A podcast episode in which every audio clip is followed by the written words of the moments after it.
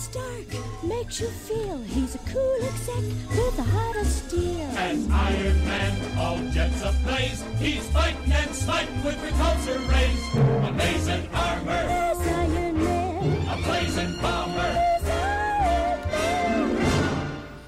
¿Qué puede ser peor para una economía? ¿Un, eh, ¿Un político o una bomba nuclear? Bueno, Hiroshima ha demostrado que es mucho más peligroso para una economía y para el desarrollo de una sociedad los políticos. Y los políticos se han reunido en Davos para poder tomar decisiones respecto de lo que nos sucederá a todos aquí en el planeta. Vayan comentándome los que están en vivo dentro de los foros de Telegram, cómo van escuchándome, porque bueno, he cambiado la infraestructura, el micrófono, así que necesito ir haciendo algunos ajustes. Y bueno, para conversar el día de hoy sobre esto y otros temas, voy a invitar a mis amigos y vamos a, comentar un poco lo que fue Davos, lo que fue, digo, porque ya acaba de terminar Davos y por lo tanto han salido varias cosas que son bastante extremadamente preocupantes, querido Saúl. Vaya que sí, vaya que sí, la verdad es que es algo que hemos estado dando seguimiento en los últimos días, con muchísimo interés. Eh, queremos observar un poquito más de positivo, ser positivos en todo lo que está ocurriendo en el mundo, pero Davos como que no nos, nos dejó mucho que desear en ese aspecto. Vienen demasiados cambios y bueno, vamos a explorarlo uno a uno, a ver cómo poco a poquito vamos a ir platicándolo aquí en este medio. Bueno, básicamente el foro de Davos es un foro no formal, no es el gobierno mundial exactamente, pero es una organización independiente que ha formado a los más grandes líderes políticos que existen hoy día en el mundo. Algunos de los líderes es Angela Merkel, ha estado la hija de Donald Trump dentro de los políticos jóvenes, Elon Musk, también estuvo eh, Justin Trudeau. Y así una gran, gran, gran cantidad de los políticos que hoy día dominan y controlan el mundo, especialmente el mundo desarrollado. Estábamos hablando, eh, obviamente, como siempre, de la Commonwealth, o sea, todos los que son los países de habla inglesa, más lo que es Europa y parte de, de Medio Oriente. Así que es lo más influyente que existe en el mundo. Klaus Schwab, que tiene algunos orígenes que algunas personas apuntan estar relacionado con los Rothschild, también tiene mucha relación con el mundo sionista, del mundo judío. Eh, algunos lo han apuntado como una, como una persona, como una especie de megalómano político que tiene interés en remodelar la sociedad bajo su propia visión. Esto es tremendamente peligroso porque, ¿y si su visión está equivocada? ¿Hacia dónde estamos siendo impulsados? ¿Qué es lo que está sucediendo? Las clases políticas y las clases dominantes tienen un discurso en, en el cual están bastante de acuerdo, porque realmente tienen acceso a datos e información que el resto de la población no tenemos. Y en base a esos datos, a esa información, ellos van tomando algunas decisiones que no necesariamente son exactamente buenas para todos, sino que exactamente buena para la clase política imperante. Así como Davos ha tomado la decisión de trabajar en contra de lo que ellos llaman el cambio climático. De hecho, lo más importante en la discusión de Davos fue el cambio climático. Tú dices, ¿qué me puede importar a mí que las playas se eleven un poco y que nos tengamos que mover un poco más hacia el centro? ¿Por qué? ¿Por qué podría ser tan relevante el cambio climático realmente? O sea, ¿es realmente ese nuestro peor problema, Saúl? Pues mira, hay muchísimas eh, especulaciones en el aspecto de que un aumento de la temperatura va a influir inclusive en los ganados, en el cultivo, etcétera, etcétera, etcétera. Y eso nos puede de alguna forma afectar. Eso es algo que he estado leyendo algunos meses atrás, que de hecho se veía observar o se venía a observar. Por ahí recuerdas que hacíamos mención hace una semana sobre el cisne verde de que hablaba este compañero Cartens, de, el que fue gobernador del Banco de México, se refería principalmente a eso, a que la siguiente crisis iba a venir derivado principalmente a los efectos del cambio climático. Entonces, que lo mencionen en Davos se escucha más interesante aún, porque este compañero lo, lo mencionó mucho antes de que se diera esta, este foro, este, este, este, esta reunión se me hace muy interesante que vuelvan a ver ese tema y, más que nada me volvería este, a ver. Este, este, tema se viene hablando hace casi un siglo, o sea, hace muchísimo tiempo. Claro. Primero partió con el tema del maltusianismo y de un poco de la contaminación que producen los seres humanos sobre el planeta. Nosotros, la gente de a pie, lo viene hablando desde, no, sé, me acuerdo un montón de películas de ciencia ficción de los años 80, en los cuales ya era un tema la, la superpoblación y los efectos que esto podría producir. Poco a poco esa, esa dinámica fue cambiando, porque primero estábamos hablando de, de una especie de congelamiento global, ¿te acuerdas? Después hablaban de un supercalentamiento. O sea, con las películas de 2012, ¿no? Claro. Que era el que, se iba a congelar. el planeta se iba a congelar. También estábamos hablando de que el planeta iba a morir por culpa de la capa de ozono. O sea, que estaba erosionada la capa de ozono y nosotros estábamos a punto de morir. Y ahora estamos hablando del cambio climático, pero lamentablemente en este caso, esta vez, no es solamente conversar sobre un fenómeno político, o sea, sobre un fenómeno, sino que es que se están tomando todas las decisiones, decisiones del mundo en base a esas ideas, a esa conceptualización. Y no sé si llegó mi amiga, mi amiga Emilia como para conversar también un poco más sobre lo que está conversando Davos. Sí, acá estoy. Gracias por invitarme nuevamente. Todo bien. Emilia, nosotros estamos observando eh, la, la, dinámica de la conversación en Davos se relacionó eh, con el cambio climático principalmente y en segundo aspecto con las posibles y potenciales guerras. Eh, la guerra de Ucrania contra Rusia. El mayor discurso fue que Rusia no se puede salir con la suya y que de alguna manera los países occidentales de la Commonwealth y Europa tienen que hacer algo porque no puede ser que dejen ganar a Rusia, porque están indicando que al parecer Rusia estaría ganando esta guerra con Ucrania. Además de eso, ya se empieza a conversar el tema de, eh, digamos, la enemistad que se está teniendo con China. China amenaza a Estados Unidos de que no se involucren con el tema Taiwán. Y recordemos a todas las personas que eh, Rusia fue expulsado de, de, Davos, o sea, no, no hubo ninguna persona de Rusia en Davos y tampoco hubo ninguna persona de China. Ya China dijo que eh, ellos no podían perder tiempo en Davos porque ellos estaban más preocupados de la epidemia de COVID que tenían en este momento. O sea, dos de las tres grandes potencias que existen hoy en el mundo no estuvieron en Davos, lo que nos muestra un importante quiebre entre estos dos polos geopolíticos, Emilia. Sí, eso también se lo venía viendo. Estaba leyendo y estaba sacando las mismas conclusiones, sí, totalmente. Se nota esa expulsión, se nota que realmente están tomando, parecieran manotazos de ahogado, y están en su discurso todo relacionado a echarle la culpa al otro bando. Eh, poniendo, por ejemplo, todo el tema este que estaban hablando de la crisis alimentaria que se viene, pero todo enfocado a que porque Rusia invadió y está el conflicto, se desencadena todo ese problema. Lo cual sí, es verdad, ellos son eh, productores, exportan estos cereales en gran cantidad, pero más allá de esto se nota ese tinte de culpabilizar eh, al otro por las consecuencias. Claro, todos en realidad de alguna forma contribuyen a que haya una crisis, pero se nota esa narrativa de señalar. Eso se nota mucho y lo vengo viendo con las noticias que, que se vienen leyendo en los medios.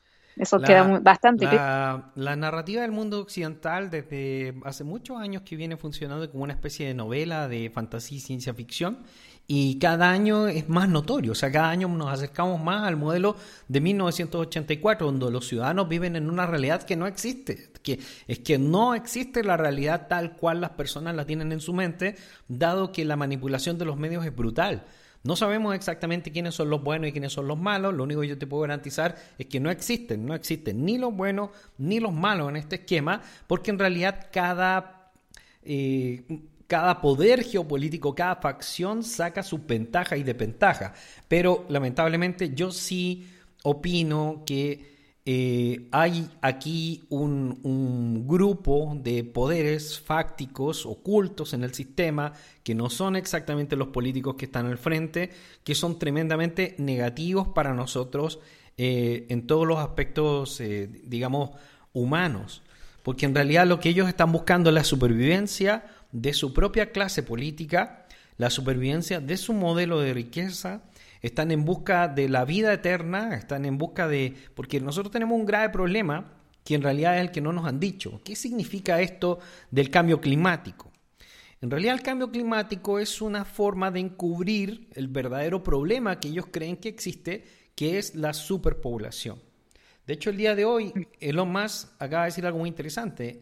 Acaba de decir, bueno, si el 99% de las tierras del mundo no tienen seres humanos, ¿cómo puede ser que haya sobrepoblación, Emilia o Saúl? Muy interesante concepto, muy interesante razonamiento. La verdad es que sí. Eh, la sobrepoblación, literalmente, como casi todo, los conceptos que nos venden los políticos, las grandes esferas, sencillamente son palabras.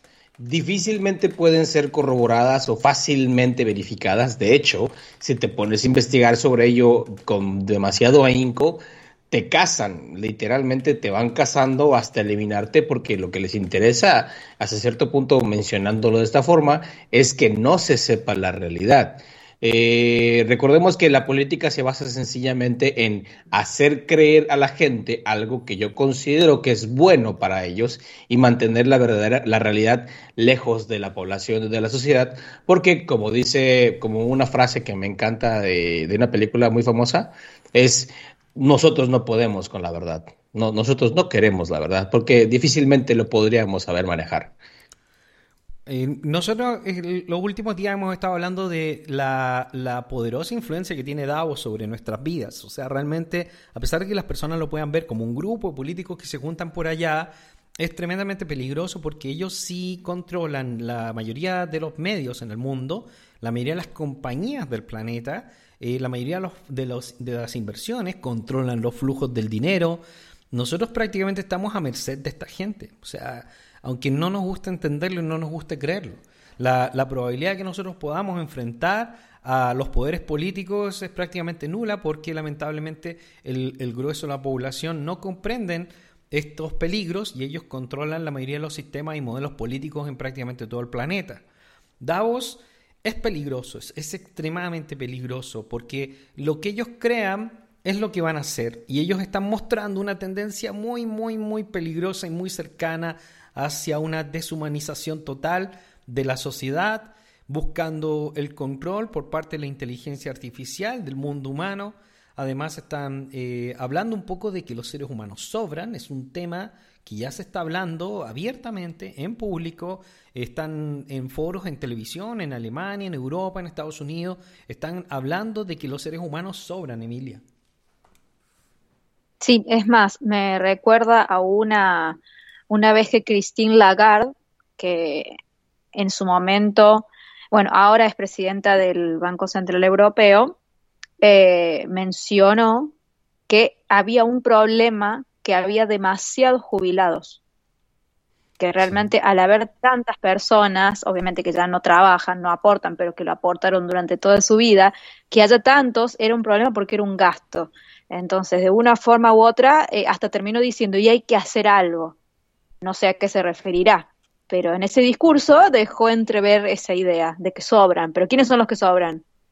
Los jubilados. Eso es lo que ella al menos dejó ver y es una persona que está muy presente en Davos. Ella lo viene diciendo hace más de 10 años. ¿eh? O sea, el tema de que la gente mayor sobra lo viene diciendo hace más de 10 años. Eh, básicamente el planteamiento que, tienen los controladores del mundo es que el sistema financiero está quebrado y que la carga de, de, toda la gente improductiva se está haciendo insostenible porque nosotros vivimos en una pirámide. O sea, el modelo Fiat es una maldita pirámide en donde ellos tienen que imprimir más dinero para poder mantener funcionando el sistema. Entonces es real que no tiene cómo sostenerse el sistema porque es una pirámide. Ahora, esta pirámide la crearon y la construyeron ellos. Y la solución ahora es deshacerse de nosotros. Es que esa es un poco la locura. O sea, dicen, es que tenemos muchos gastos. Y es verdad, tenemos muchos gastos. Es que todo el mundo quiere educación gratis. Es que es verdad, todo el mundo quiere educación gratis. Eh, que todo el mundo quiere empleo, es verdad, todo el mundo quiere empleo, es que es verdad. Si ellos no están mintiendo en absolutamente nada. El problema es que ellos crearon el problema y ahora no nos están planteando una solución. Ellos están buscando una solución que solamente los favorece a ellos como clase política, en la cual su solución es eliminar a toda la gente que les demanda cosas. Ya no más educación, ya no más pensiones, ya no más gastos médicos, ya no más carga para el ecosistema. Ellos indican que el planeta más allá de la discusión de qué sea el planeta, porque no tenemos tan claro que el planeta, el planeta no tiene capacidad para resistir la cantidad de recursos que está demandando el sistema.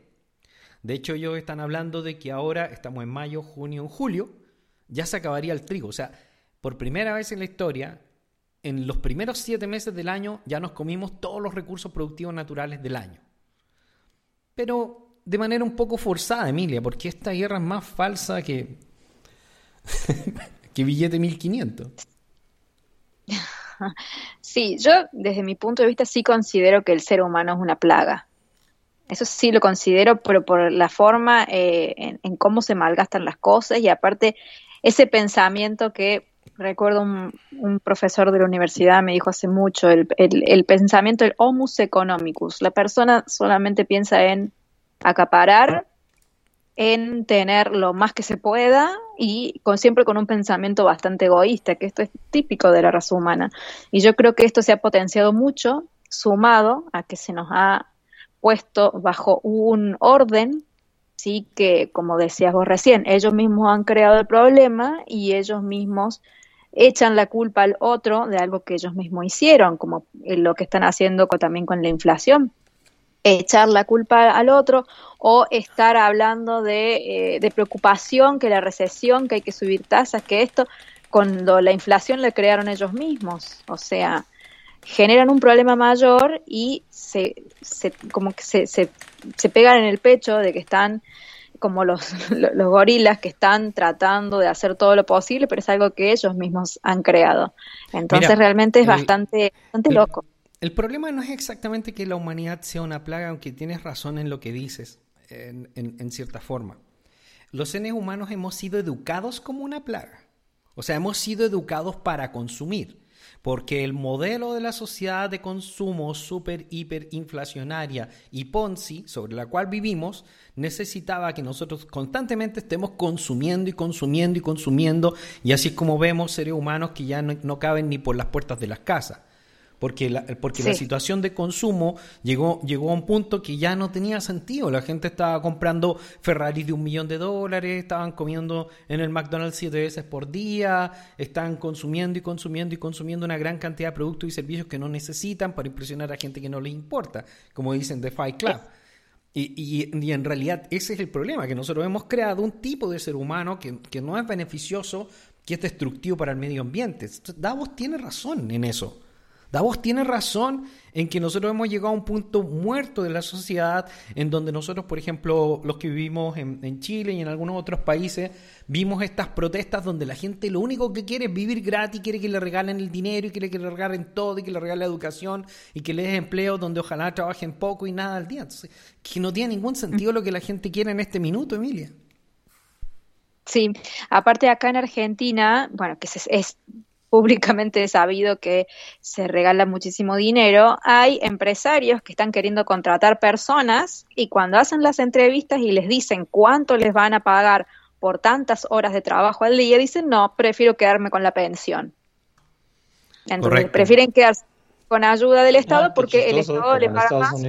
Y eso está pasando, y, ese fenómeno está pasando en todo el mundo. Pero también e, ese fenómeno lo están creando ellos para crear la dependencia de esta nueva clase de personas inútiles que no aportan nada a la sociedad de ninguna forma y que al final les sirven a ellos para obtener el control y los votos. Así es como de hecho han, han entrado en todos los países, convenciendo a un montón de gente a punta de bonos, a punta de cheques del, gobierno, a punta de imprimir dinero. Y entonces una vez que, tienen el control, te, apuñalan por la espalda, que es lo que les está pasando en Estados Unidos. Les dan cheques por 1.800 dólares, pero les sacan 5.000, 6.000 dólares por persona al año. Entonces, ¿cuál es el negocio? ¿Dónde está el negocio, Saúl? Totalmente, totalmente. Pues más que negocio, está más que centrado en el control. Está más centrado en, en todo depende de mí y conmigo vas a a mí me vas a reportar. Eso es parte de mi como 1984, literalmente con lo que iniciaste platicando, literalmente eso es lo que estamos yendo. Una de las cosas interesantes que me tocó leer el fin de semana fue tratar de ponerme al día respecto de el pensador que actualmente domina las mentes de los controladores del sistema, que es el Yuval Noah, del cual hemos estado hablando hace mucho tiempo. Yuval, Yuval Noah es este investigador que está dando conferencias junto a Klaus Schwab. Ellos apuntan a un problema que es real, o sea, ya no funciona el modelo. Lo dicen de una manera que la gente lo percibe de, de una manera muy maligna, porque es maligno en cierto modo, pero, pero, pero también están reflejando algo que es real. Ya no tenemos cómo darle más empleo a la gente. Eso están diciendo y que es real. El Ponzi quebró. es que el Ponzi estalló, la burbuja se acabó. O sea, no le hemos dicho a la gente que, que se terminó el Ponzi, pero es que el Ponzi se acabó. No tenemos cómo darles más educación, no tenemos cómo darles más empleo, no tenemos cómo darles eh, más eh, pensiones, no tenemos cómo darles más nada, porque simplemente el, sistema ya, ya colapsó, que no les hemos contado que ya colapsó pero esto ya quebró, esto, esto, es un, esto es un monito donde no hay nadie. De hecho, nosotros hemos podido ver cómo el gobierno de Estados Unidos ni siquiera está tomando posesión y control de, de las instalaciones. La gente está totalmente escondida, los políticos pasan escondidos.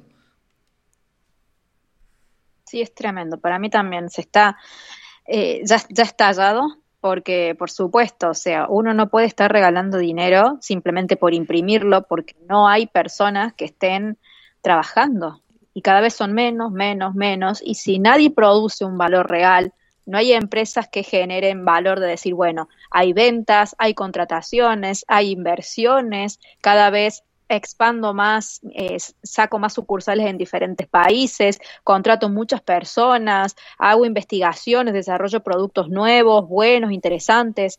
Eh, es muy difícil si no se empieza a crear eso, crear ese valor real que, que traiga esa ganancia. Es que, ya, ya, no interesa porque no podemos seguir creciendo. Pues si el problema es que nosotros estamos bajo la economía Ponzi del modelo de crecimiento perpetuo y ellos saben que ya no podemos seguir creciendo, simplemente ya no podemos seguir creciendo.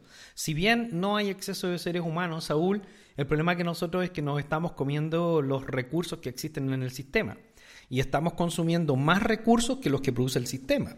Hasta hace pocos años atrás nosotros podíamos ir a un mercadillo y la fruta y la verdura sobraba y hoy día escasea. Nosotros podíamos ver cómo sobraba la carne, sobraba el pescado, cómo habían grandes volúmenes de recursos naturales. Pero a medida que las ciudades se van llenando, saturando, que va viendo cada más gente, que vamos viendo cada vez más personas cerca de, nosotros, vamos viendo que cada día hay más escasez, cada día hay más escasez de un montón de productos que nosotros veíamos eh, en nuestra infancia. ¿Cómo era, ¿Cómo era en el caso de Venezuela, Samuel? Hola. Eh, bueno, en el caso de Venezuela también fueron desapareciendo los, todos los productos y los servicios. Lo que pasa es que como todos están centralizados y lo que produce todo ese crecimiento eh, es la, la, falta de oferta porque los productores no pueden ofrecer más de lo que se está consumiendo. Entonces, eh, con toda la, parte keynesiana de la que hablábamos ayer, que empiezan las regulaciones, empiezan los desincentivos, empiezan las expropiaciones, todo esto afecta toda la cadena de, producción, pero una vez se, logre descentralizar toda esta parte, obviamente cada quien va a empezar a generar sus propios recursos, porque el universo es infinito y, la naturaleza siempre está ahí para nosotros. No creo que sea una cuestión de que se esté acabando. Sí, no, en realidad no, en realidad no, no. Nosotros tenemos varios, varios problemas. Uno de los problemas, por ejemplo, en ese caso, es que hemos cambiado el mundo para instalar eh, a Monsanto. Entonces, la mayoría de los lugares fértiles para poder cultivar verduras y frutas eh, le pertenecen a alguien, lo hemos comprado. O sea, casi todo el planeta está comprado. Y, se han montado ahí principalmente granjas de Bill Gates, de Monsanto, que han echado cosas en la tierra que son prácticamente inútiles y que no sirven para nada. Y así tenemos un problema prácticamente en todas las industrias, especialmente de recursos naturales. La, producción de árboles, por ejemplo, eh, necesitamos 20, 30 años para que algunos bosques se reforesten y, y algunos 50 y 100. Entonces no hemos consumido casi todos los recursos que podíamos utilizar de carácter natural y por eso es que estamos llegando a un colapso económico donde el sistema no permite tener más recursos porque la gente demanda cada día más y más y más y es imposible porque la naturaleza no crece tan rápido. Entonces, a pesar de que el modelo es perfecto como lo creó Dios, o sea, así como, así como venía, eh, es la intervención humana la que finalmente colapsa el sistema. O sea, es el modelo nuevamente. es el modelo. Pero también hay otras, hay otras hipótesis conspirativas. Vamos a hablar, por ejemplo, del cáñamo, ¿no? Todo lo que hace el cáñamo eh, que sustituye todas las demás materias primas como los mismos árboles. Con eso puedes tú producir textiles, puedes producir alimentos, puedes producir una medicina, puedes producir una cantidad de cosas que han sido centralizadas para explotar otros recursos básicos que son el petróleo, los metales pesados y que es lo que nos está envenenando al final también. Pero no es económicamente rentable, igual que la industria farmacéutica, y finalmente rompe el modelo porque también necesitamos darle empleo a la gente. Entonces el modelo anterior era tener la mayor cantidad posible de empleados consumiendo cosas, aunque sean inservibles, y así es como nace Walmart y empiezan a llenarlo de basura, y así es como crece China, produciendo basura y lanzándola a todo el planeta, y llega un momento en que ya nadie quiere esa basura, ya es que ya nadie quiere esa basura. Entonces, ¿cómo damos empleo? Y ahí es donde se quiebra el sistema. Ahora, nosotros eh, estábamos leyendo en las últimas horas el tema de Yuval, que es la mente más importante detrás de los líderes y de los amos del mundo. Y una de las cosas más interesantes dentro del libro que estaba leyendo eh, el día de ayer, él comentaba que la verdad no tenía ninguna relevancia, que lo único importante era lo que conocía, era lo que la gente creía que era la verdad. Entonces que en la medida que las sociedades tenían un propósito, y creían una verdad, las sociedades eran sanas. Y nosotros estábamos bajo una sociedad que estaba completamente confusa porque habíamos perdido completamente el, propósito, las creencias, la fe, la confianza en el uno y el otro, y finalmente estábamos llegando a un punto muerto en la historia de la humanidad en donde nadie sabe para dónde vamos, y ellos tampoco, Emilia. Sí, de verdad que fatal. Eh, es muy, es difícil hablar de estas cosas porque realmente uno llega a un grado de preocupación, de impotencia, porque es algo muy grande, mucho más grande de lo que uno a veces cree. Y mover realmente y erradicar todas esas, esas prácticas esas cosas que hacen mal al mundo es muy difícil. Aquí en Argentina particularmente, muchas hectáreas de, suelo ya son totalmente infértiles, dado que se explotó de una forma totalmente excesiva los suelos con respecto a qué es la soja y han dejado esas, esas tierras que directamente no sirven absolutamente para nada y va a tomar años, años y años para que realmente se pueda llegar a plantar alguna otra cosa.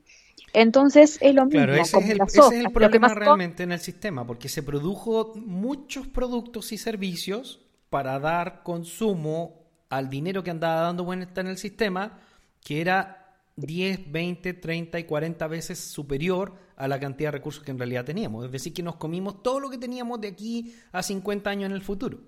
Y, y, en realidad por eso es que se está produciendo el colapso.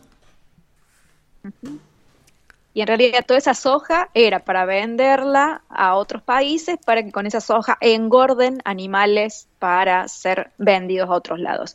Es decir, que ni siquiera es para poder proveer alimento. Argentina eh, produce muchísimo alimento al año y tiene más de la mitad de las personas que están pobres de, desnutrición. Entonces, ¿cuál es el sentido? Simplemente lo hacen a costa de matar su propio territorio simplemente para proveer a grandes potencias. O sea que son recursos que están mal administrados de una forma poco inteligente, digamos, simplemente por cuestión de llenar bolsillos y no en cuestión de pensar en el futuro de, los, de sus propios ciudadanos, ni siquiera del mundo tampoco. porque de nada sirve. La gente que hacer eso. La gente que nos escucha desde Estados Unidos lo conoce muy bien y nosotros lo conocemos muy bien. Hace poco tuve la oportunidad de ir nuevamente de paseo a California y algo que evidentemente yo conozco desde hace muchos años, pero que me, sorprende ver lo grande de las porciones de comida que sirven en Estados Unidos. Y, normalmente la, la, gran, gran, gran cantidad de comida que hay por todos lados absolutamente innecesaria.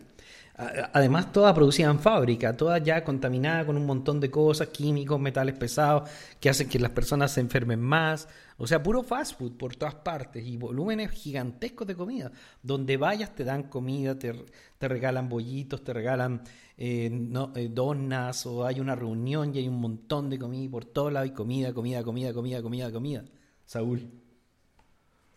Sí, definitivamente, bueno, todo, lo que han estado platicando siempre me, regresa al concepto del capitalismo. al final del día, en la búsqueda de siempre de la ganancia máxima, eso es lo que nos ha llevado a este concepto, este, más, más, que concepto, a este, a este punto. O Estados Unidos, ¿qué te puedo decir?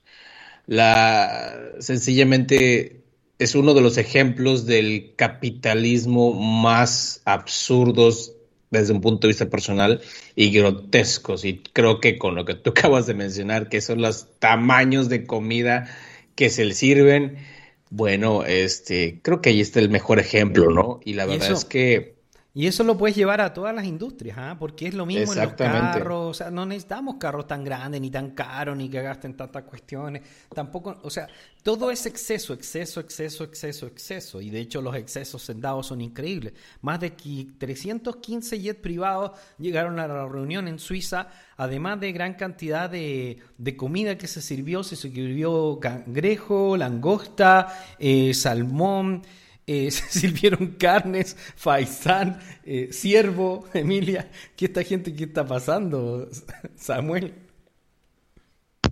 Bueno, es, más el capitalismo salvaje, en realidad. No, el, no creo que sea el capitalismo, sino el capitalismo salvaje el problema, el que es a costa de todo y se lleva por delante todo con el único objetivo de fomentar el consumo, pero un consumo a través de lo que es la dependencia no un consumo por decir, bueno, necesito comprar esto porque es una necesidad Claro, el consumo, el consumo debería estar balanceado con la producción, pero nosotros tenemos un sobreconsumo porque simplemente imprimen dinero.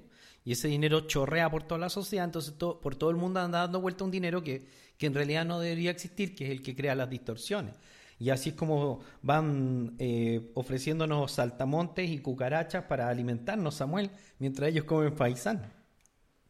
Bueno, sí, lo que pasa es que yo entro en conflicto cuando se habla, por ejemplo, de eso del capitalismo salvaje, ¿no? Que era un concepto que usaba Chávez aquí para que, que lo utilizó precisamente en la, en la de manera populista para establecer el socialismo que ahora tenemos, ¿no? Porque eso no, no sería tanto un problema de capitalismo, el capitalismo es, otra cosa, yo creo que es un problema más espiritual, ¿no? De los apegos y la, que uno tiene a las cosas y, el esnovismo de pensar que comer langosta y tener unos carrotes gigantescos te hace una mejor persona. Eh, va un poco más allá de la parte económica. Ambos tienen razón, tanto Emilia con el capitalismo salvaje como tú con el discurso. Y, yo creo que en realidad el problema exactamente es que el capitalismo salvaje no existe, porque en realidad nosotros jamás hemos vivido bajo el modelo capitalista. Nosotros vivimos bajo el sistema Ponzi. Y el sistema Ponzi es un sistema que introduce constantemente un capital que no existe a través de un dinero ficticio que hay algunas personas que te convencen que ese dinero existe y entonces nosotros consumimos y permitimos que funcione el sistema. Es como, es como funcionar con gasolina envenenada, ¿te imaginas? Es como, como echarle gasolina envenenada al sistema cuando en realidad deberíamos echarle gasolina real. Entonces, el capitalismo real funciona respecto del mercado, de, de qué podemos ofrecer y qué podemos demandar. Y, y, por lo tanto el mercado se autorregula de alguna forma. Pero cuando nosotros imprimimos dinero y lo inyectamos al mercado, ya no es exactamente capitalismo, Emilia. No, porque es verdad, se crean esas distorsiones de precio. Y eso se ve totalmente claro en las bolsas. Eh, no es posible que las bolsas... Con esta burbuja inflacionaria que tenemos que no tiene ningún sentido. Claro, ahora todas las empresas pierden y no, en realidad se están viendo todos los efectos de todos estos problemas que hemos estado atravesando que han afectado a la economía y eso es innegable porque han afectado muchísimo la cadena de suministro y todos los procesos productivos. Entonces, se está viendo una pérdida que fue tapada con dinero. El dinero caía. Correcto. Eh, realmente ahí caía de los árboles, caía del cielo el dinero. Entonces, obvio, tapamos todo, hacemos crecer todo de manera ficticia, pero cuando se acaba eso, ah, mágicamente las empresas empiezan a perder. Exactamente, exactamente. La FED, les dio la espalda cuando al principio les daba la mano. Correcto, exactamente, exactamente lo que tú comentabas ayer sobre, sobre el tema de Cathy Wood, ahora se lo puedes explicar a la gente. Eh, básicamente nosotros tenemos un modelo ficticio de sociedad en donde la mayoría de las grandes empresas que nosotros vemos en el sistema son subsidiadas por un dinero que no existe. De Elon Musk no debería existir. Si nosotros viviéramos bajo el modelo del capitalismo, todas sus empresas ya habrían quebrado. Tesla habría quebrado, eh, SpaceX habría quebrado, porque ni siquiera sabemos para qué mierda va al espacio, dónde va, porque en realidad sabemos que no va a ningún lado. O sea, esa compañía es un gran agujero negro para robar dinero, Emilia. Sí, aparte no tiene ninguna utilidad. si la meritocracia existiera. No generan utilidades. Entonces, una empresa que no genera utilidad ya estaría desaparecida. pero si viviéramos bajo el capitalismo, esa empresa no existiría. El capitalismo, lo que no es eficiente, es, se va, desaparece. Exactamente. Por el mismo exactamente, Exactamente. Claro, la, meritocracia no permite que, que, esas cosas sucedan. Pero cuando tienes un desquiciado imprimiendo dólares, trillones de dólares, bueno, empiezan esas aberraciones. Entonces Davos debería concentrarse eh, en la base del problema y no en mentirnos y en engañarnos de que nosotros somos los culpables porque nos gusta el capitalismo salvaje y consumimos mucho. Tienen razón, nosotros tenemos eh, parte del problema, somos nosotros que hemos aceptado ese maldito modelo en vez de tener un, ser humano que no sea solamente una unidad de consumo, sino que sea una unidad de equilibrio, de balance, de amor, de ayuda, un ser humano de otro tipo, no solamente lo que sucede en todos nuestros barrios, en todo el mundo, me imagino que tú lo ves aquí mucho en México, donde hay una competencia entre los vecinos por quién se compró el carro más caro. Eso porque ninguno sabe realmente lo que es el sentido de la vida o ninguno se ha topado con situaciones extremas. Cuando uno pasa realmente, por eso se da cuenta que tener un auto verde, azul, negro, Ferrari o lo que sea, no importa. Lo que importa es que uno tenga un medio para movilizarse y nada más. El tema es que viven en una nube de pedos, como se le dice acá, una nube de gases, donde realmente, además, se ve mucho la estupidización de las personas a través de las redes. Simplemente se bajan aplicaciones para subir videos bailando a ver quién baila mejor o quién tiene la mejor pulserita, el mejor anillo y realmente se está estupidizando a la gente. Sí, correcto. Eh, y, muchas personas están esperando jubilarse, que eso es lo más triste, para vivir de todo lo que han producido durante toda su vida, cuando no se dan cuenta que los que le van a pagar la jubilación son las personas que hoy en día están siendo estupidizadas, que no están queriendo trabajar y que no van a pagar nada. Así que lo único que han hecho durante toda su vida es tirar el dinero. En vez de decir, bueno, me formo un propio fondo de ahorros, hago mis propias inversiones, administro mi dinero a mi forma, y no, se lo han dado al Estado, el Estado se lo ha gastado y el día que lo tengan que recibir, no lo van a hacer o será realmente como ocurre acá, salarios mínimos para jubilados alcanzan para vivir. El, problema que nosotros tenemos es que esas son manzanas envenenadas. por lo tanto, nosotros estamos intentando sobrevivir en un sistema donde solamente existen manzanas envenenadas, que es como comernos la comida Monsanto. O sea, eh, eh, el problema es que ese sistema es el que tiene que colapsar y no va a colapsar porque ellos siguen luchando ahora por incluso montar un nuevo sistema que van a ser las CBDC, que ya no van a ser manzanas envenenadas, que va a ser directamente comer alquitrán, Samuel. Así es. Todo eso viene, todo esto va a cambiar con la blockchain seguramente. Eh, es que no queda de otra. Eh, ayer Gavin Woods, hablando un poco de la tarea, ¿no? Estaba hablando de, una, de un protocolo que está construyendo para la descentralización de las redes sociales y la información que uno da para, para ello. Entonces, eh, todo como empieza a, difuminarse la información que uno entrega, va a cambiar. Y eso va a cambiar también la manera en, en lo que se genera es el valor de las cosas. Así es, el, el, modelo está colapsado y lamentablemente eh, Davos está anunciando un, 2023 de terror, de espanto.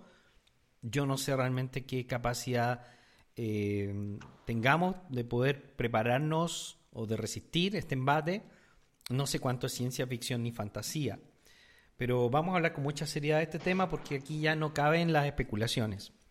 Durante mucho tiempo nosotros pensamos que era prácticamente imposible que pasaran fenómenos tan grandes como el COVID, como una verdadera pandemia, pero pasó, aquí estamos. Tampoco también pensamos que era prácticamente imposible que el sistema cayera, porque el sistema tenía que seguir funcionando y entonces que era imposible. Nosotros vivimos bajo una fantasía que se crea después de la Segunda Guerra Mundial, de una humanidad perfecta, donde hay gran cantidad de alimentos, donde hay exceso de todo, donde podemos viajar por todo el mundo, donde podemos hacer un montón de cosas, donde podemos estudiar y conseguir empleo y comprar casas, una fantasía que jamás en la historia de la humanidad había existido. En la historia de la humanidad, en todas las sociedades, en todos los países del mundo, ha habido muerte, destrucción, pobreza, eh, el verdadero capitalismo, donde las empresas quiebran y las personas pierden su trabajo y los emprendedores lo pierden todo. E, ese es el verdadero capitalismo. Y nosotros hemos vivido bajo un modelo fantasioso que ha creado un tipo de población sumamente dependiente, que no sabe hacer absolutamente nada y que nos hemos convertido como en una plaga para el sistema. Porque tenemos altas demandas y altas exigencias solamente porque somos lindos y simpáticos y creemos que lo merecemos todo. Y ahí es donde Davos nos está haciendo aterrizar poco a poco. Bill Gates dijo en Davos que, casi burlándose de hecho con Sorna, dijo, eh, ahora sí que se van a tomar en serio la próxima pandemia. y se reía el hijo de su madre.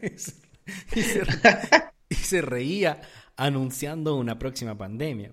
Anuncian que el COVID, el COVID no va a retroceder, que es cada vez más grande y más peligroso, y que el problema fue que las cuarentenas fueron muy malas. Se están anunciando que dentro del nuevo modelo, que ya está en un montón de documentación dando vueltas en Internet, las nuevas cuarentenas van a ser más similares a la de Shanghái, que fue terrible, donde las personas no importaba ni siquiera si no tenían para comer, simplemente no podían salir a la calle. O sea, unas violentísimas cuarentenas. Están anunciando la aparición de una nueva pandemia. O sea, vamos a tener dos pandemias, como nunca jamás en la historia de la humanidad, corriendo al mismo tiempo. Vamos a tener eh, la pandemia del COVID, que todavía existe con sus variantes, más esta nueva pandemia del monkeypox, o sea, de la viruela del mono. Y, por lo tanto va a haber una ingente necesidad de que todos los países del mundo firmen un tratado mundial en el cual sea la OMS finalmente la que determine si se hacen cuarentenas o no, y no los políticos locales porque son demasiado ineptos, según, según esta gente. Además de eso, están anunciando una gran cantidad de falta de alimentos en todo el mundo, especialmente en los países desarrollados, porque la dignidad no les permite arrodillarse ante Rusia y por lo tanto eh, no van a poder aceptar las condiciones de Rusia para poder eh, llevar el trigo a todas las naciones del mundo. Así que imagínate, si por primera vez Europa va a tener una falta de trigo, ¿qué le queda a África y a un montón de otros lugares de Asia? Que dependen del trigo que sobra en Europa para recibir trigo. O sea, esto va a ser mucho más crítica la situación. Y el problema es que el trigo es como un dominó, que si cae va a caer un montón de industrias alimenticias por todo el planeta y por lo tanto están anunciando una hambruna que por primera vez en la historia de la humanidad mataría a millones, decenas de millones y quizás centenas de millones de personas. Yo no sé si sea real. Yo solamente estoy exponiendo lo que están comentando en Davos. Ya luego, luego lo vamos a comentar cada uno si lo creemos o no lo creemos. Además de esto, están anunciando la peor eh, crisis de, inflación del mundo, donde Estados Unidos dice que no se va a detener que van a seguir aumentando las tasas de interés 5 puntos y 5 puntos, 50 puntos, perdón, y que eh, después de eso van a mirar si es que siguen aumentándola y que ya sabemos que eso puede significar algo más grave aún, o sea que puede significar una quiebra más masiva todavía de industrias y de empresas que al costo del dólar se les va a hacer prácticamente imposible sobrevivir porque es muy caro, o sea, el, el dólar se le está empezando a hacer caro a todas las empresas del mundo. Y de hecho ya se está eh, desestabilizando completamente el sistema y esto va a producir además una crisis global de empleos porque la crisis en la alimentación, en la cuestión, esto, lo otro, la quiebra, nos, enfrentamos a un escenario eh, realmente desolador. Eh, Emilia, aparte tú.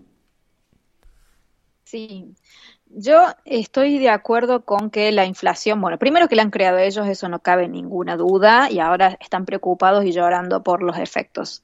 Yo creo que sí, evidentemente se ve esa, esa postura rígida con respecto a esa lucha contra la inflación y realmente se está desencadenando bastante temor en los mercados, se ve en los precios y yo creo que realmente vamos a atravesar una recesión profunda desde el punto de vista específicamente monetario lo vamos a ver.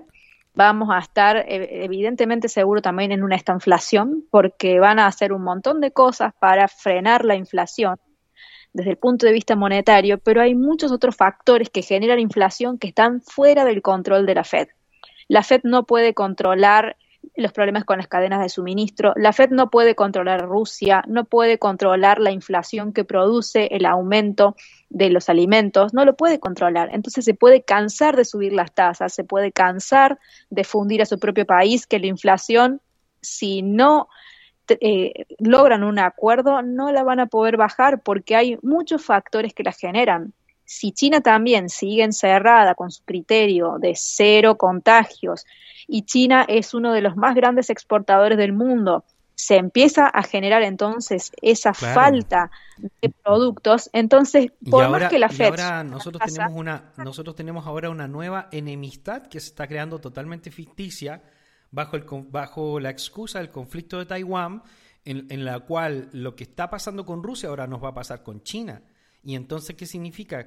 Que dos de los más grandes productores del mundo no le van a proveer nada al resto de las sociedades y esto ya huele a un, a un plan de demolición controlada, porque en realidad el objetivo es el cambio climático y de hecho ellos vuelven a insistir. Por ejemplo, John Kerry viene y le dice a Vladimir Putin, oye, acuérdate cuáles son los acuerdos que tenemos del cambio climático. ¿Qué tiene que ver el cambio climático cuando están hablando de que se odian y que tienen una invasión y que Estados Unidos le está mandando armas a Ucrania para enfrentar a Rusia? Entonces, ¿qué hay? ¿Un acuerdo por, detrás de nosotros más importante que, la supuesta guerra?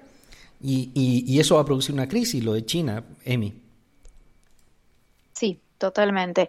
Eh, evidentemente se ve que hay otros intereses que de, de, cierta, de, cierta, forma y de poco lo van mostrando. Yo creo que todo esto converge muy bien en el tema de despoblar porque de cierta forma vamos llegando a lo mismo, las personas que lo padecen son siempre las mismas y las personas que se benefician también son siempre las mismas. Es la misma estructura que la hacen pasar por situaciones extremas y siempre terminan sufriendo las mismas personas. Eh, obviamente para mí es un plan bastante perverso, eh, ojalá se pueda solucionar, pero lamentablemente vamos a estar en una situación muy recesiva y las, eh, las, eh, los países, las potencias van a sufrir. De hecho, Rusia está sufriendo también unas oleadas enormes de desempleo por el tema de todas las empresas que se han ido. Están tratando de construir ellos empresas eh, como para solventar esas ausencias, pero tienen que lidiar todavía con esos desempleados.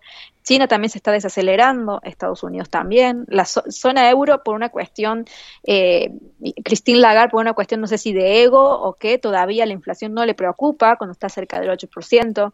Aquí hay una cuestión de egos tan grande, tan marcada, que con tal de no transar con el que tienen que hacerlo, con tal de no sentirse que, se arrodilla, capaz de matar a medio mundo. Es, es, que a ellos no les importa porque en realidad a ellos no les afecta. Es que ellos viven en otro planeta. O sea, yo me acuerdo una vez, hacía un meme eh, en modo de burla, decía, existe un mundo mejor. Y después ponía, pero es más caro. O sea, que, que, es, que eso es es, que sí existe un mundo mejor, en el mundo en el que viven ellos, donde discuten todas estas cuestiones, donde viajan en jet privado, donde tienen unos vehículos gigantescos, guardaespaldas, donde van a los mejores restaurantes del mundo, donde tienen chef, gastronomía, donde comen faisán, donde viajan a los resorts cinco estrellas, donde hay 50 personas, eh, es que en ese mundo viven ellos. Entonces, en realidad, a ellos no les afecta mucho lo que nos pase a los demás y no, y no lo alcanzan ni a ver, porque esta clase política vive, sinceramente, en otro planeta Saúl. Totalmente, totalmente. Estos compañeros es fácil desde arriba decir, oye, pues hay que hacer esto, hay que hacer lo otro, como en las pequeñas y medianas empresas, al menos aquí en México, que los dueños de las empresas dicen, hay que hacer esto, hay que hacer lo otro, pero jamás lo han experimentado por sus propias manos, no saben lo que conlleva, no saben lo que implica cada una de sus palabras y cómo afecta al prójimo, ¿no? Independientemente que sea uno, comunidad o dos, muy probablemente ahorita sus palabras literalmente están afectando a naciones enteras y bueno, yo considero que esto es parte del camino y que eventualmente algo fuerte debe suceder para que también esta, vamos a llamarle, eh, clase alta, despierte un poco, digámoslo de esta forma, y empieza a mirar también hacia abajo, ¿no? Hacia el lado, más que abajo hacia el lado. Porque mientras no exista esa empatía desde las altas esferas con las, las esferas menores que estamos acá abajo en el día a día con los de a pie, va a ser cada vez más complejo, pero considero que la situación que se está armando en estos momentos está dando pie a que nuestra sociedad vaya exigiendo esa empatía, exigiendo esa igualdad. Porque vamos, necesitamos este, esa, esa, ese despertar también de que nosotros desde abajo también merecemos y que también somos lo suficientemente inteligentes como para poder tener aquello que ellos supuestamente dentro de su exclusividad solamente pueden tener y nosotros no. Creo que es un cambio eh, bastante eh, completo en, la psique humana, pero sí van a haber muchos, muchos em, piedras en el camino y estamos en una de esas. Creo que estamos tropezando en una de esas. Yuval Harari, que es... Disculpa, dale. El tema es que ya nos han estupidizado, entonces, ¿cómo defenderse ante algo cuando se tiene el cerebro suficiente para pensar que nos están haciendo algo? Correcto, porque eh, la, gente ya la convirtieron en unidades de consumo que no piensan mucho en nada, estupidizados por la televisión, por programas intrascendentes y ahora dominados por los móviles, donde además tienen una cantidad impresionante de bots en Twitter haciéndolos pensar ciertas cosas que realmente no existen. Que es lo que dice Yuval Harari, que es que no importa la verdad, lo que importa es lo que la gente cree que es la verdad. La gente, las masas, van a actuar en relación a lo que creen que es la verdad. Y lo que ellos están intentando transmitir es una fe enorme en el nuevo modelo que ellos están intentando aplicar para salvarnos del cambio climático. A pesar de que la gente lo duda, eh, es un pequeño porcentaje. El grueso de la población ni siquiera se entera de esa educación, ni siquiera se enteran que existe Davos, ni siquiera se enteran que podría ser diferente la realidad de la que están creyendo actualmente. Entonces al final parece que todo significa, eh, todo es una psyops, la realidad entera es una psyops, Samuel todo es un psyops. Ya sabemos, por ejemplo, lo que dicen las piedras de Georgia, ¿no? Que quieren menos de 500 millones de personas. Podemos conocer sus intenciones. Hay cosas que no sabemos, hay cosas que sabemos y hay cosas que no sabemos que no sabemos. Pero como, como decía Hayek también, eh, lo que es el consecuencialismo. Es imposible medir las consecuencias de cada acción que ellos están tomando y la, la cosa se les puede voltear en cualquier momento porque las variables son infinitas. ¿Hasta qué punto puedes llevar la presión a las personas económica y socialmente sin que suceda eh, una contrapropuesta, como por ejemplo las criptos?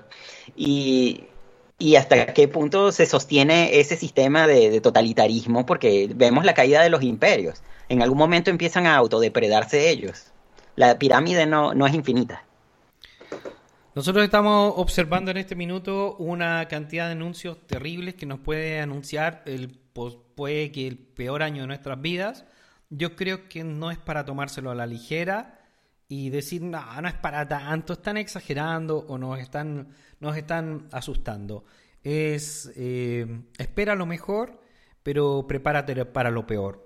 Yo le recomendaría a toda la audiencia que preparen alimentos para un plazo de al menos un año o hasta dos años de algunas cosas, no significa tener una despensa gigantesca, pero tener algunos recursos a los que podamos echar mano porque podemos ser afectados, uno, por una escasez de alimentos, dos, por una escasez de energía que no nos permita preparar esos alimentos, y tres, podemos ser afectados por eh, una inestabilidad económica que hace que esos alimentos sean más caros. Entonces puede que existan esos alimentos, pero sean más caros, que es lo que yo creo que va a suceder. O sea, lo que yo creo que va a suceder es que simplemente van a haber alimentos, pero en la oferta y la demanda, como la demanda es tan alta y la oferta va a ser tan poca, van a ser muy caros los precios de los alimentos y entonces va a existir eh, prácticamente una obligación de consumir ciertos alimentos que van a ser más baratos, más químicos, más peligrosos y es un poco hacia donde está apuntando el sistema. Entonces, yo creo que para allá van en realidad. Y, por eso es que nosotros tenemos que tener algunas consideraciones de cómo nos preparamos para eso. Una de las recomendaciones más importantes ha sido siempre tratar de tener acceso a zonas donde no hay tanta población y donde de pronto tengamos acceso a, mercados eh, rurales, por ejemplo, con frutas y verduras que vienen directamente de, los productores o de personas que tienen eh, ranchos, que tienen campos, donde ellos mismos tienen sus animales y así tener un poco de independencia del sistema, porque yo en ningún caso, absolutamente en ningún caso, pienso que el sistema vaya a colapsar sino que el sistema se va a hacer más difícil, Emilia. ¿Tú estás de acuerdo o piensas que de verdad puede colapsar y ya vamos a tener que salir con armas a la calle?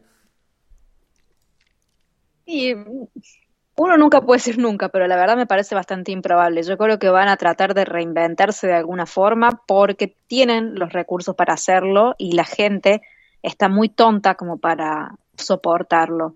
Es más, quiero citar una frase textual de Cristalina Georgieva, que es la directora del Fondo Monetario Internacional, donde dijo que comparó algunas criptomonedas, además que las comparó con estafas piramidales, pero dijo lo siguiente, no puede llamarse a Bitcoin moneda porque no lo es. Un requisito previo para que algo se llame dinero es que sea una reserva de valor. Que alguien le diga que el dólar no es una reserva de valor porque hay una inflación tremenda. Que, que alguien le diga, porque, y, cuando, y lo peor de todo es que cuando ella dice eso, muchas personas que están en contra de las cripto dicen, ay, tiene razón, es verdad, no es una reserva de valor, Bitcoin sube, baja, ¿qué pasa? Pero alguien se ha preguntado qué pasa con que tu dinero ya no te alcanza para comprarte lo mismo que hace unos años atrás. Nadie se lo pregunta. Y lo dicen públicamente y abiertamente porque la gente no entiende ni se da cuenta. Eso es muy triste. Qué locura, la verdad, qué locura. Es un poco cierto, tenemos una, tenemos una diferencia grave. Yo creo que ni siquiera Bitcoin va a poder ser la solución al sistema, ni tampoco lo va a ser las monedas fiat ni la CBDC, evidentemente. Por eso es que al final del híbrido no vamos a salir, porque cada uno va a tratar de imponer su propio interés en este, en este modelo, y nosotros somos aquí los barquitos en medio de la tormenta que va a significar este 2023, Saúl. Vaya que sí, vaya que sí.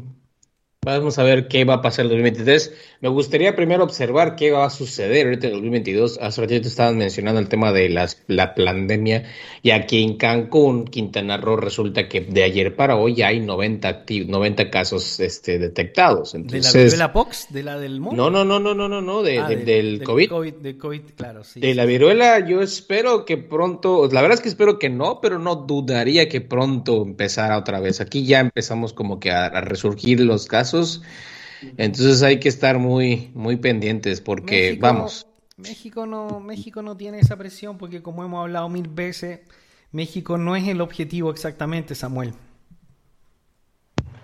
Así es. Eh, Venezuela tampoco lo es. Aquí hay uno, hay algo extraño con respecto a todo lo que sucede mundialmente, porque aquí, por ejemplo, en Venezuela no, no funcionan las mismas cuarentenas, no funciona el mismo sistema económico. Aquí la gente viene a gastar y a lavar dinero eh, muchísimo. Entonces no les importa mucho las instrucciones de, de las instituciones internacionales. Simplemente buscan vivir la vida capitalista salvaje, como le dirían entre comillas, ¿no? Sí, pero, tampoco hay mucha presión sobre nuestros sistemas porque nosotros no somos principalmente los que demandan los recursos. Eso, eso ya lo sabemos. El 90-95% de los recursos del mundo se lo consumen menos de 20 países. Entonces, eh, es una población muy pequeña la que realmente causa la inestabilidad en el sistema. Pero esa inestabilidad es causada principalmente por la gran cantidad de acceso a dinero que han tenido por culpa del modelo, el modelo de, hiperconsumo Ponzi que nos rodea. No es culpa exactamente de la población. Ahora van a pagar justo por pecadores, porque van a ser eh, los beneficiarios del sistema, los, beneficiarios indirectos del sistema, van a ser los más golpeados bajo esta nueva modalidad, y eso es parecer es lo que se está buscando.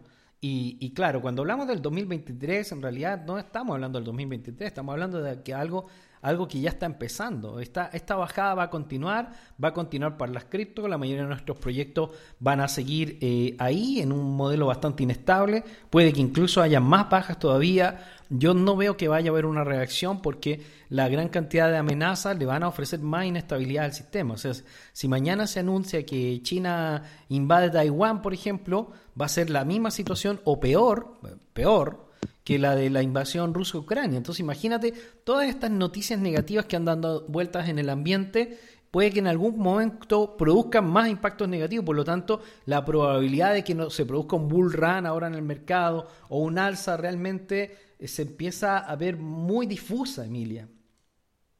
Sí, justamente de eso estábamos hablando ayer nosotros en, en WhatsApp que se veía que por un lado se está teniendo un índice del dólar que está retrocediendo, porque obviamente necesitaba hacerlo ya que estuvo subiendo como loco durante mucho tiempo. Veíamos las bolsas de Wall Street que están ya un poquito más alcistas, tuvieron unos impulsos interesantes en estos últimos días y todavía están subiendo, pero Bitcoin no sigue en ese mismo soporte atascado. Entonces, hasta el momento, Bitcoin y la criptoeconomía se estaba tomando como un activo especulativo o como un activo de riesgo, al igual que las acciones.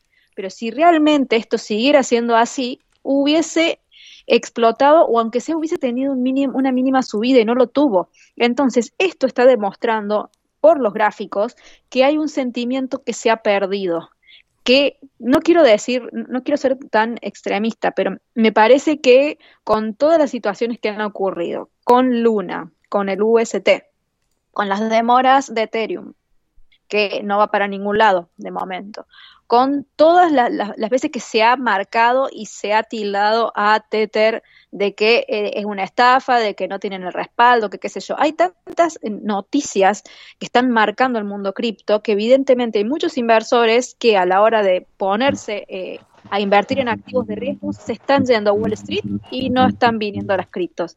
Y este desfasaje se está viendo muy claro en estos últimos días. Así que bueno, esperemos que remonte, pero de momento los gráficos nos están diciendo que eh, esa, ese es evidentemente la forma en la que están empezando Y de nuevo estamos ahora, de hecho en este momento que nosotros estamos realizando este programa, de nuevo estamos viendo una fuerte bajada en el mercado, con bitcoins eh, rompiendo desde 29.000 para abajo, estamos en 28.800 dólares y bajando, menos de 5% de baja en 7 días, Ethereum con 13% de baja, ya está tocando los 1.750 dólares. Eh, luego tenemos a BNB que se ha sostenido bastante bien porque Binance es el gran ganador en esta, en esta fase cripto. Eh, que ha aguantado bastante bien. Binance y los negocios de Binance andan como avión, entonces Binance aguanta bastante bien. Después tenemos Cardano, que, cada día vale menos, ya es, es, ridículo. La situación con Solana, que no tiene lógica alguna, una de las mayores caídas del mercado en los últimos tres meses, la que tiene Solana con menos de 40 dólares. Dogecoin, Polkadot nuevamente tocando los 9 dólares. Eh, no se ve muy promisorio esto. Yo creo que no va a quebrar ni a pasar absolutamente nada en el mediano plazo, pero parece que nos podemos comer eh, una buena temporada de baja por todas estas amenazas. Saúl, ¿qué se ve a nivel técnico? Es correcto, amigo, es correcto. Definitivamente ahorita, por ejemplo, en Solana, lo que estaba platicando Solana, que de hecho es muy curioso, Técnicamente hablando, está, está respetando un patrón de completo ciclo, es decir, va a buscar mantener o estar cerca de donde inició el precio a ganar mucho valor, que es en la zona de los 59 y se extiende a la zona de los 18, 18, 18 casi casi 15 dólares. Es decir, si te fijas en las gráficas de Solana, el inicio del impulso fuerte hacia el alza empezó a partir de los 15. El rompimiento de los 15 y 18 fue, y el sostenimiento del, precio de 18 dólares fue lo que le brindó el impulso necesario. Es muy raro que ocurra este tipo de ciclos, es decir, que literalmente el precio regrese al punto de partida, pero cuando suelen suceder marcan soportes muy fuertes que ya serían interanuales.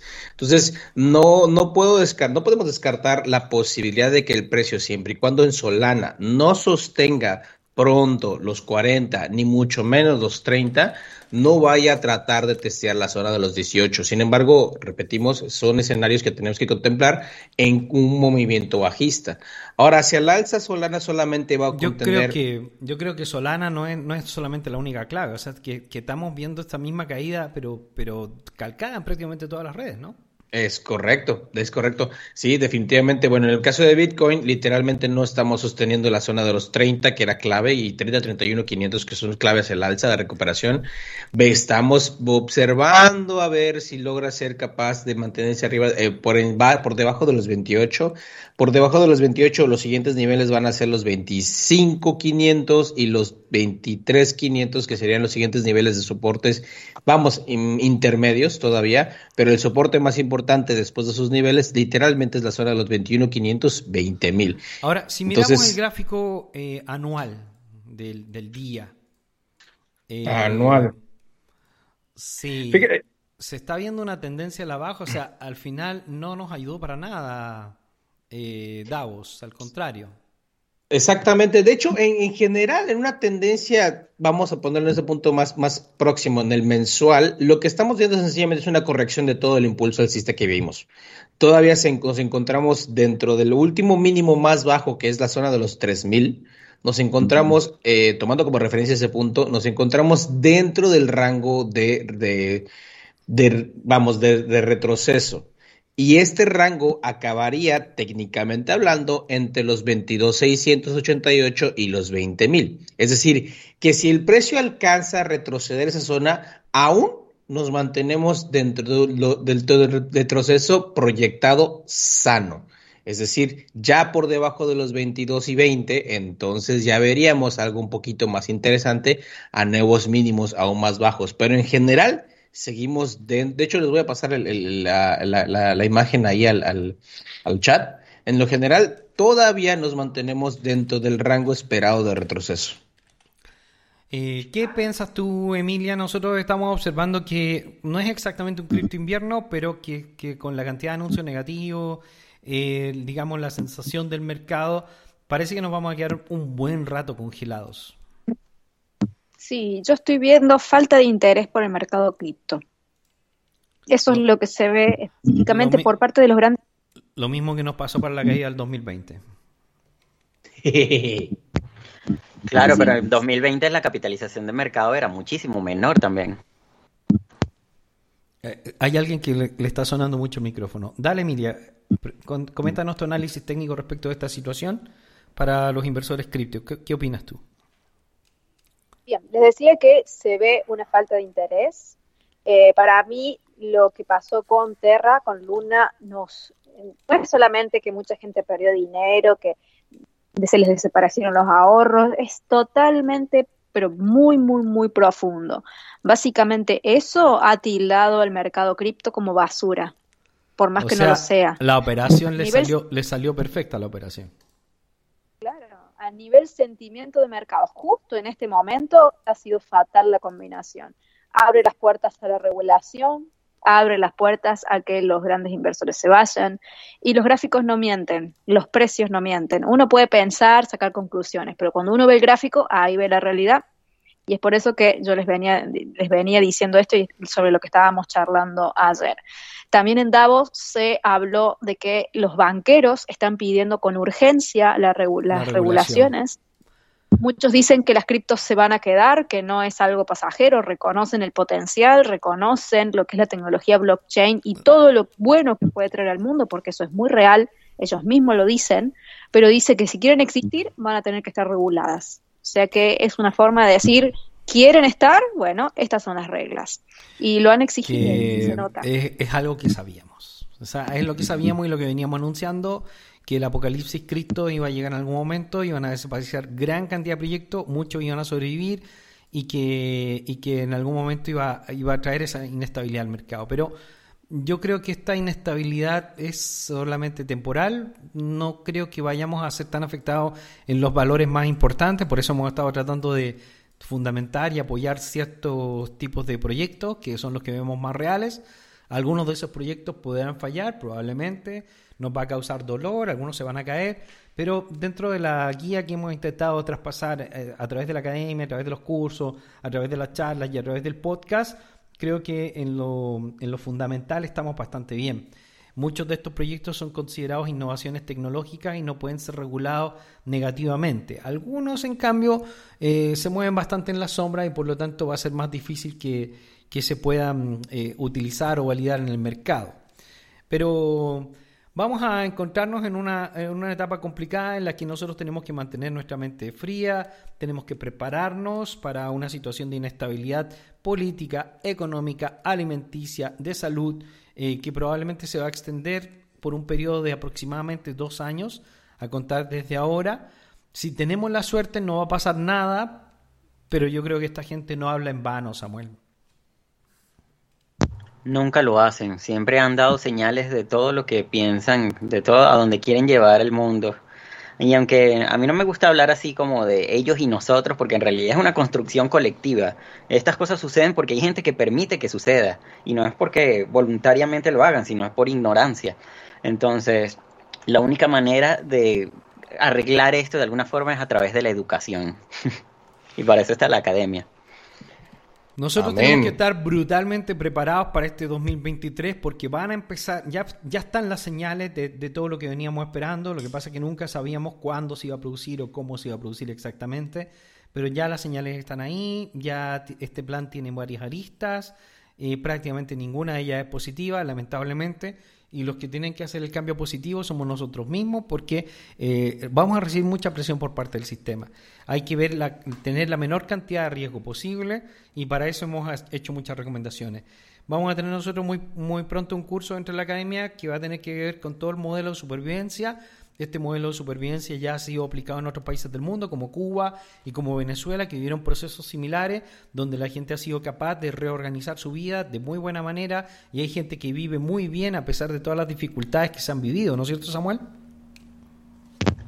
Así es. De hecho, el 2016 aquí lo llamaron el año del mango, porque mucha gente sobrevivió comiendo mango de los árboles.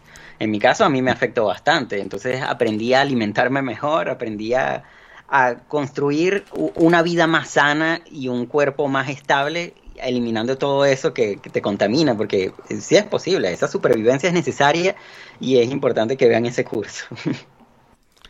Claro, fantástico. Bueno, nosotros creo que hemos hecho un gran programa el día de hoy, le hemos contado un poco qué es lo que se estuvo anunciando en Davos, que no es para nada eh, positivo, había una negociación con la criptoeconomía que ha partido en negativo, que es como una especie de amenaza en la cual eh, han estado tratando de establecer un modelo de, digamos, de, financiero, de negociación.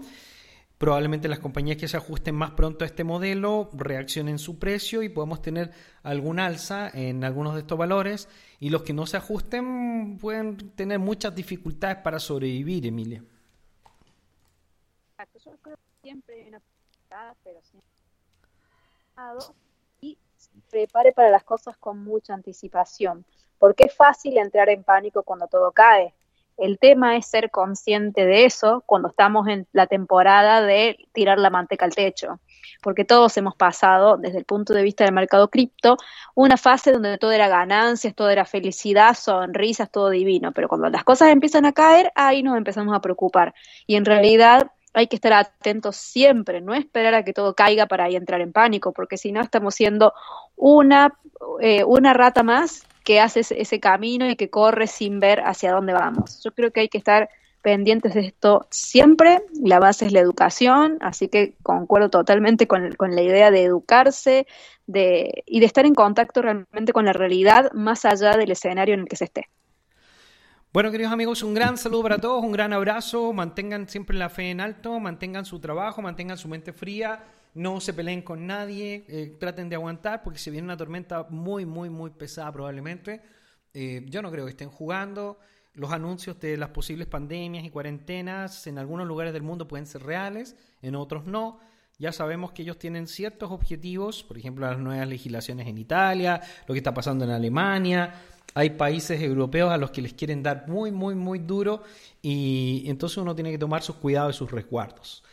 Eso sería todo entonces el día de hoy. Davos 2023 se anuncia en el peor año de nuestras vidas y no hay que temer, pero tampoco hay que tomárselo a, palabras vanas. Así que un gran saludo. Saúl, eh, no sé si te quieres despedir, comentar algo.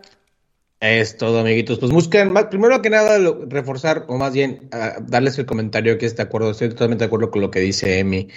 En estos momentos no es momentos para estar buscando culpables o responsables, porque tendemos como humanidad o como seres humanos buscar al responsable y el único responsable de lo que vaya a suceder de nuestras decisiones somos nosotros mismos. Entonces, lejos de estar buscando eh, que si un proyecto no funcionó, que si una inversión no está funcionando, eh, es, eh, no es momento de estar buscando responsables, sino momento para aprender de ello. precisamente la academia está preparando sus cursos para precisamente para eso y ser pacientes. Lo más importante es ser pacientes porque la paciencia siempre, siempre paga. Sí, ya hemos pasado por esto y vamos a volver a pasar. Eh, Samuel, ¿algún saludo, algún comentario antes del cierre de este programa? No. chao a todos y mucha fe, como dice Sam. Bueno, chao, chao. Emilia, ¿alguna, ¿algún comentario? Como siempre, mantenerse enfocados, formados y enfocados, que es lo más importante. Así es. Bueno, un gran abrazo a todos. Eso sería todo entonces desde eh, Criptofinanzas. Nos vemos. A ver, vamos a ver cuándo. No sé si exactamente mañana. Tenemos muchos temas. Vayan comentándolo. ¿Qué, qué me parece el Tethermex? Me parece fantástico, fabuloso.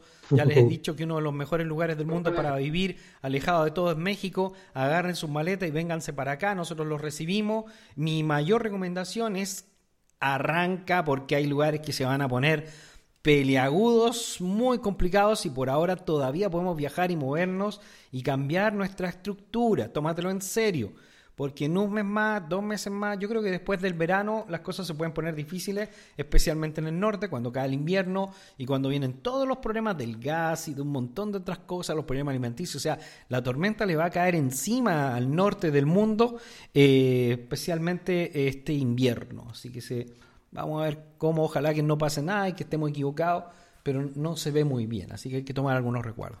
Nos vemos, chao chicos, que les vaya bien. Hasta mañana. Hasta luego, bye bye.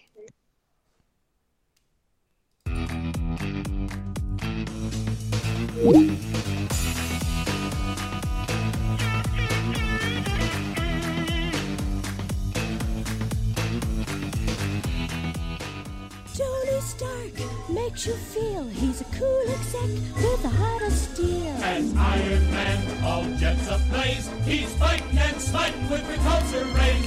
Amazing armor. There's Iron Man. A blazing bomber. Chau, nos vemos. Y para las personas que se quedaron al final, eh, el día de ayer nosotros llevamos al veterinario a Salmón, nuestra gatita, que es una de las estrellas de internet y de Instagram tan amorosa, bonita, nuestra modelo. Y la veíamos un poco deprimida hace unos días, que se movía bastante poco. Y le diagnosticaron eh, leucemia, eh, leucemia felina. Así que fue una noticia muy triste para nuestra familia, en medio de todas estas dificultades. Y bueno, la vamos a tratar con CDS, que sabemos que es una de las mejores soluciones que existen en el mundo. El día de, ayer y, le, le, empezamos a dar CDS, igual que hoy día y tuvo una pequeña positiva reacción en, poquitas horas. Es una gatita muy joven, así que probablemente se va a recuperar muy bien. Vamos a reforzar su sistema inmunológico y vamos a trabajar con homeopatía y con CDS para ayudarla en su proceso de recuperación. Así que bueno, si le quieren mandar saludos a Salmón, mándenselos. Tienen por ahí su Instagram.